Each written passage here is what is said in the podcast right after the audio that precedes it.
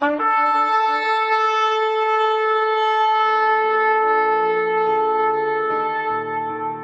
拜是本分，敬拜是机会，敬拜是恩典，敬拜是与神共享天伦。齐来敬拜。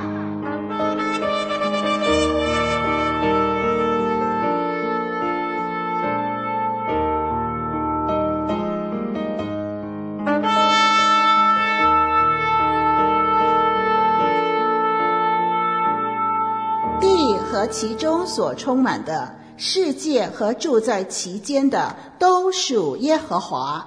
他把地建立在海上，安定在大水之上。谁能登耶和华的山？谁能站在他的圣所？就是守洁心清。不向虚妄起誓，不怀诡诈的人，他必蒙耶和华赐福，又蒙救他的神使他成义。让我们齐声歌唱，敬拜永生上帝。想象中有一个幸福天地，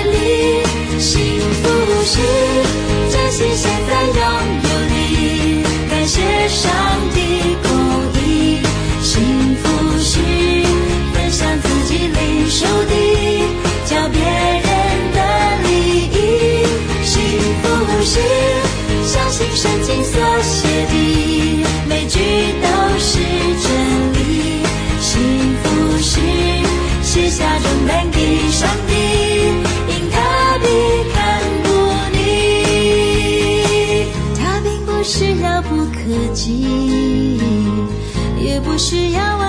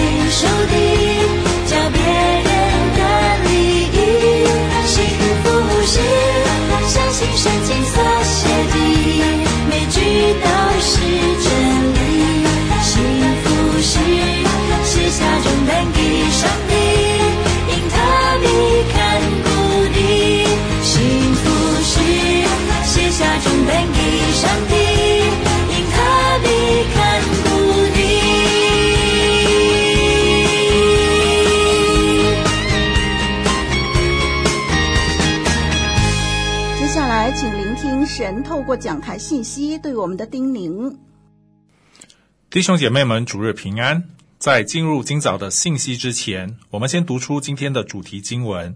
我们一起来看旧约圣经撒迦利亚书。今天的经文是从撒迦利亚书第一章十八节一直读到第二章的一到十三节。我举目观看，见有四角，我就问与我说话的天使说：“这是什么意思？”他回答说：“这是打散犹大、以色列和耶路撒冷的脚。”耶和华又指四个匠人给我看，我说：“他们来做什么呢？”他说：“这是打散犹大的脚，使人不敢抬头。但这些匠人来威吓列国，打掉他们的脚，就是举起打散犹大的脚。”我们接着看第二章。我又举目观看，见一人手拿准绳。我说：“你往哪里去？”他对我说：“要去量耶路撒冷，看有多宽多长。”与我说话的天使去的时候，又有一位天使迎着他来，对他说：“你跑去告诉那少年人说，耶路撒冷必有人居住，好像无城墙的乡村，因为人民和牲畜甚多。耶和华说：我要做耶路撒冷四围的火城，并要做其中的荣耀。耶和华说：我从前分散你们在天的四方，现在你们要从北方之地逃回。”这是耶和华说的。与巴比伦同住的西安民啊，应当逃脱。万军之耶和华说：在显出荣耀之后，差遣我去惩罚那掳掠你们的列国。摸你们的，就是摸他眼中的铜人。看哪，我要向他们抡手，他们就必做服侍他们之人的乳物。你们便知道万军之耶华差遣我了。西安城啊！应当欢乐歌唱，因为我要来住在你中间。这是耶华说的。那时必有许多国归附耶华，做他的子民。他要住在你中间，你就知道万军之耶华差遣我到你那里去了。耶华必收回犹大做他圣地的份，也必再拣选耶路撒冷。凡有血气的，都当在耶和华面前静默无声。因为他兴起，从圣所出来了。这是上帝的话。亲爱的弟兄姐妹们，平安！不知道你所处的地区是否国泰民安？无论在政治或宗教上都自由。当我们为着每天平安的生活感恩的同时，我们也看到在世界各地许多的教会和弟兄姐妹们正处在充满着逼迫和危险的环境当中。之前俄罗斯和乌克兰的战争，现在以色列以及巴勒斯坦的流血冲突，还有一些国家发生拆教会十字架的事件。一些老姐妹将他们几十年的积蓄都奉献到了教会，终于建成了一座美丽的教堂。但教堂却在一夜之间化为一片废墟的时候，他们不禁疑问，更是困惑：神不是全能的吗？我们不是常常称教会是神的家，那为什么神的家能够被击败，而击败我们的敌人仍然强大，仍然兴盛，甚至使到十字架被拆啊，教会的这个教堂被拆毁啊，在一些逼迫更猛烈的地区啊，更有弟兄姐妹会面对生命的危险。这是我们今天的困惑，也是历史的重现。对于活在第五世纪初期的基督徒来讲，啊，罗马城曾经是使啊这个使徒彼得和保罗都去过的地方，甚至是一个殉道的圣地。而罗马教会更是当时整个基督教的一个中心点。在当时的基督徒的眼中，罗马城是受到上帝特殊庇护的永恒之城，没有比这个地方更安全的了。然而，却在公元四一零年八月二十四日，哥特人在国王阿里克的带领下，踏破了罗马城的城门，攻入罗马城，洗劫三天，并放火焚烧。这可以说，对于当时的基督徒是一个极为极为沉重的打击啊，更使许许多多的基督徒感到困惑啊。在这样的背景之下呢，当时伟大的教父啊，希波的主教奥古斯丁啊，就根据圣经花了十四年的时间，写下了他晚年最伟大的一部著作。啊，这是他思想的成熟之花，也可以说是影响最为深远的一部巨作，那就是《上帝之城》。奥古斯丁要告诉当时的基督徒，什么才是真正的上帝之城。而在我们今天所读的经文，神自己更是曾经借着先知撒迦利亚描述了这样一座上帝之城。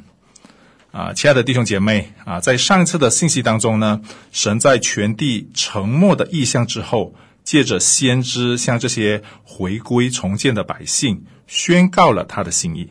他要怜悯，他要安慰，他要重建耶路撒冷。而今天的信息就是借着围绕这座以色列百姓心中曾经被毁的上帝之城耶路撒冷展开的。让我们来看第一方面，圣而世界。在第一个异象以后呢，先知撒迦利亚又接连看到两个不同的异象，而之后同样是以一段耶和华的话作为结束。圣经告诉我们说。我举目观看，见有四角，我就问与我说话的天使说：“这是什么意思？”他回答说：“这是打散犹大、以色列和耶路撒冷的脚。”在意象中，先知撒迦利亚看到了四个攻击、打散以色列的脚。在古近东的文化当中呢，脚是力量的象征。虽然在前面上帝的话中，我们看到神要重新怜悯，要重新帮助以色列，但一个非常重要而且很真实的问题就是，以色列仍然在波斯马代帝国的压制底下，敌人真的非常的强大。这些帝国强大的军事力量，就好像意象中的脚一样，压得他们甚至不敢抬起头。但是感谢神，意象中又出现了四个匠人。他们要将那些打散以色列的脚打碎。圣经说：“耶和华又指四个匠人给我看。”我说：“他们来做什么呢？”他说：“这是打散犹大的脚，使人不敢抬头。但这些匠人来威吓列国，打掉他们的脚，就是举起打散犹大地的脚。”亲爱的弟兄姐妹，你可能还是有一点不太明白这个意象。到底在说什么呢？什么是四个角？那四个匠人又是谁呢？先不要着急啊，在第二章六到九节的经文当中呢，神自己的话将对这个意象做最好的解释。虽然神曾用列国的力量将他的百姓赶散到四处，但是他却要将他的百姓召回。神说，他还要轮手攻击那掳掠你们的列国，在显出荣耀之后，他要惩罚。圣经说，因为摸你们的，就是摸他眼中的瞳人。这个摸在原文中基本就是击打的意思，所以可以说，这个意象就是神要借着先知来告诉他的百姓，他要为他的百姓，为他所爱的来征战。并且要得胜，这些强大的列国是以色列的敌人，是耶路撒冷的敌人。这时，在神的眼中，他们就成为了神的敌人，因为以色列是他所爱的，耶路撒冷是他所爱的，这是他眼中的瞳人。如果说在上一次的信息当中，上帝就好像一位无比疼爱儿女的父亲，那么在这段经文当中，上帝更像是一位深爱妻子、为妻子征战的丈夫。亲爱的弟兄姐妹们，确实，在这些当时强大的帝国，最后都消失在历史的长河之中，消然无踪。难道这就是神要为他百姓征战，并且得胜的全部吗？如果要说敌人，对于神的百姓来说，没有一个敌人比罪。和死亡更加可怕，更加的强大了。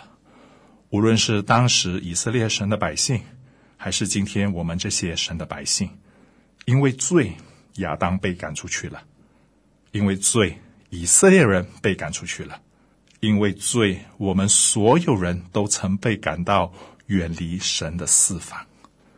而死亡就成为最伤害我们最大的武器。它就有如那异象中压制我们、伤害我们。罪虽然伤害了人，但对圣洁的神却不会造成什么影响。但因着他爱你，你真的是他眼中的同人，他就来到这个世界上，不是用那创造天地的大能之手，而是抡起那流着血的钉痕之手，来与他的敌人征战，以这双钉痕的双手。敲碎了捆锁你的罪恶的锁链，以他的死为你承担了一切的伤害，并以他大能的复活来将我们的敌人彻底的打败。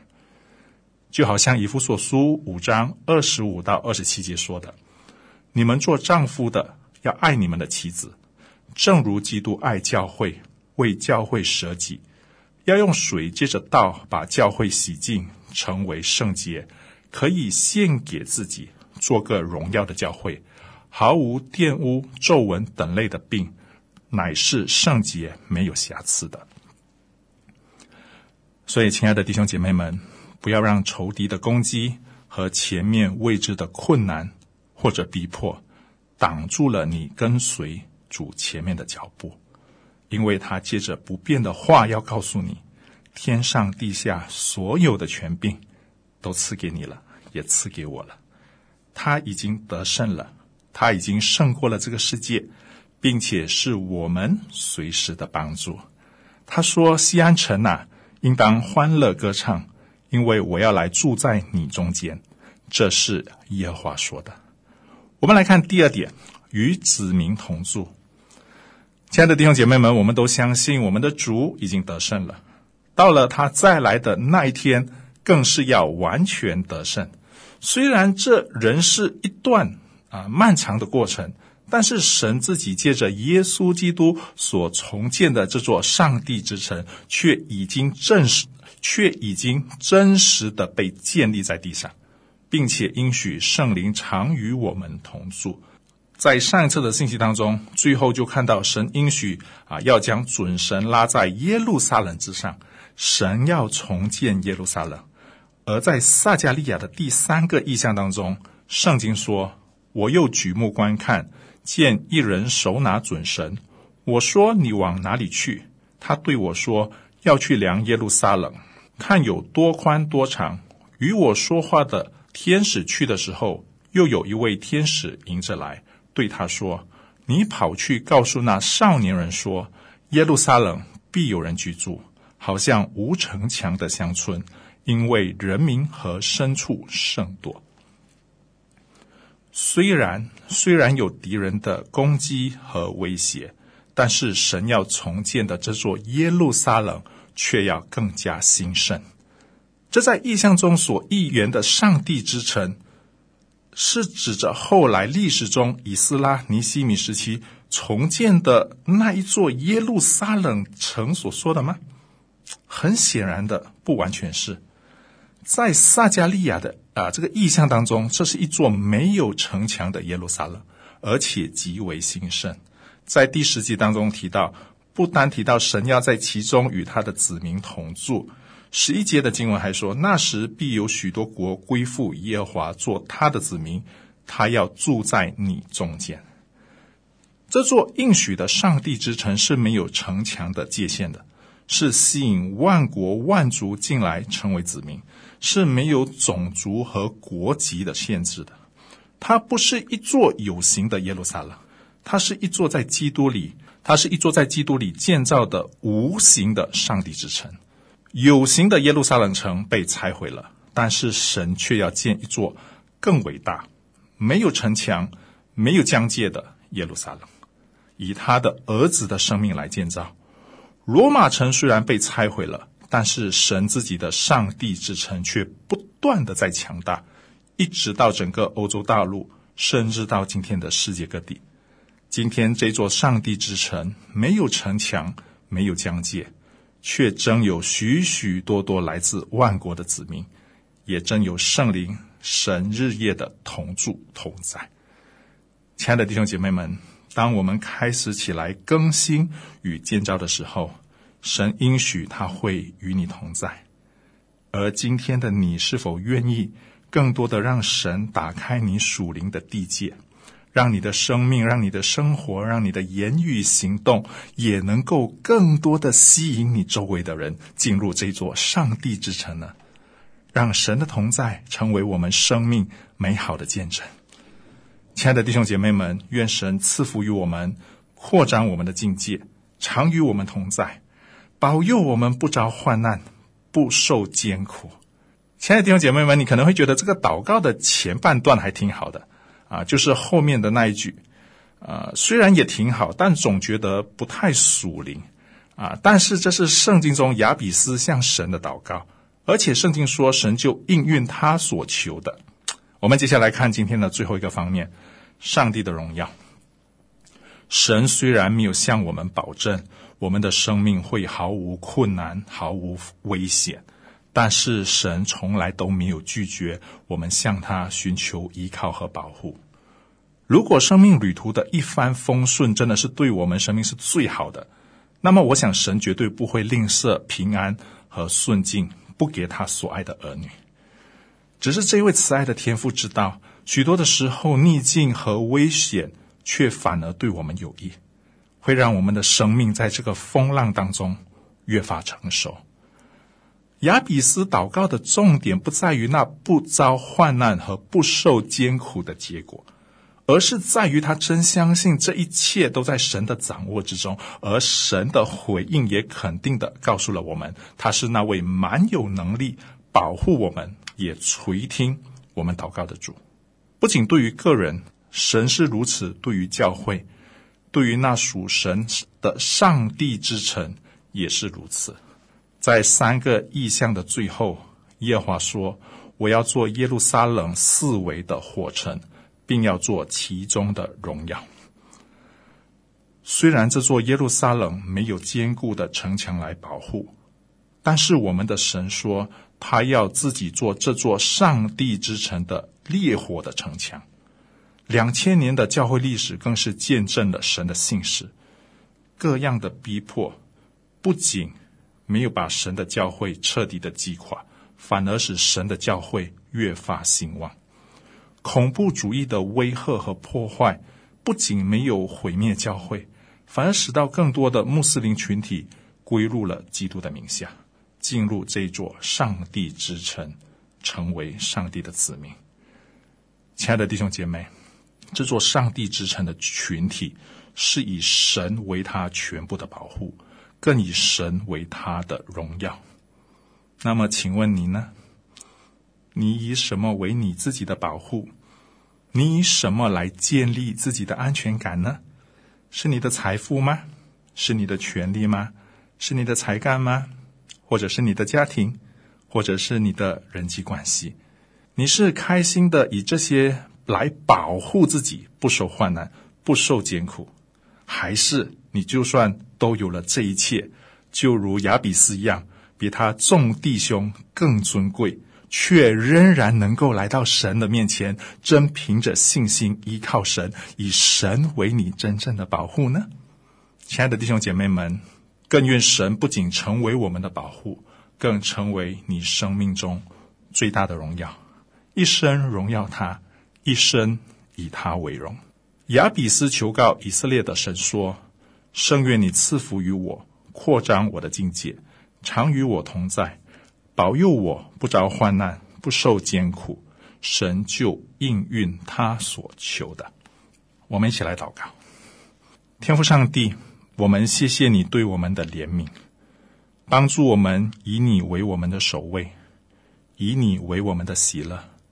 以你为我们的安全感，帮助我们一生荣耀你，一生以你为荣。愿你的话在我们的心继续动工，发动我，让我们用生命来荣耀你。奉耶稣基督的名祷告，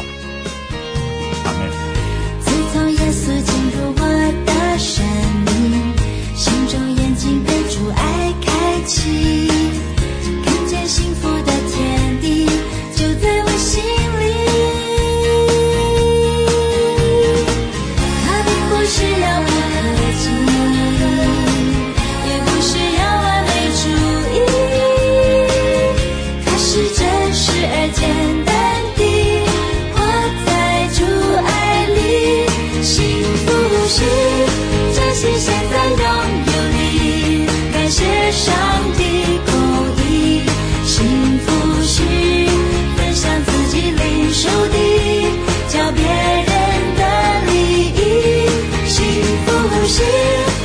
经所写的，每句都是真理。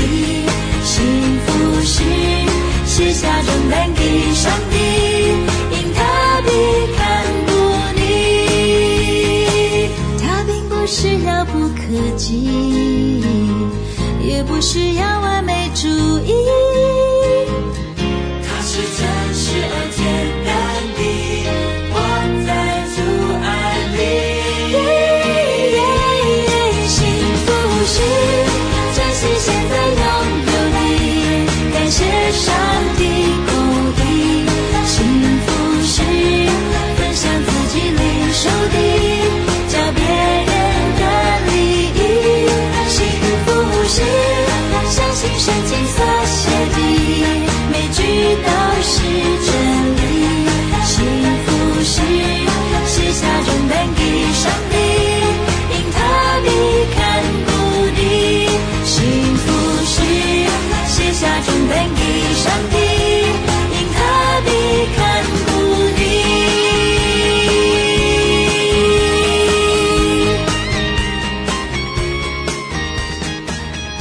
水之声与您一起线上的敬拜在此暂告一段落。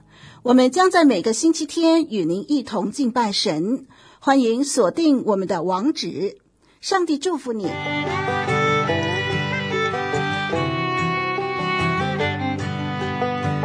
相约下个主日，齐来敬拜。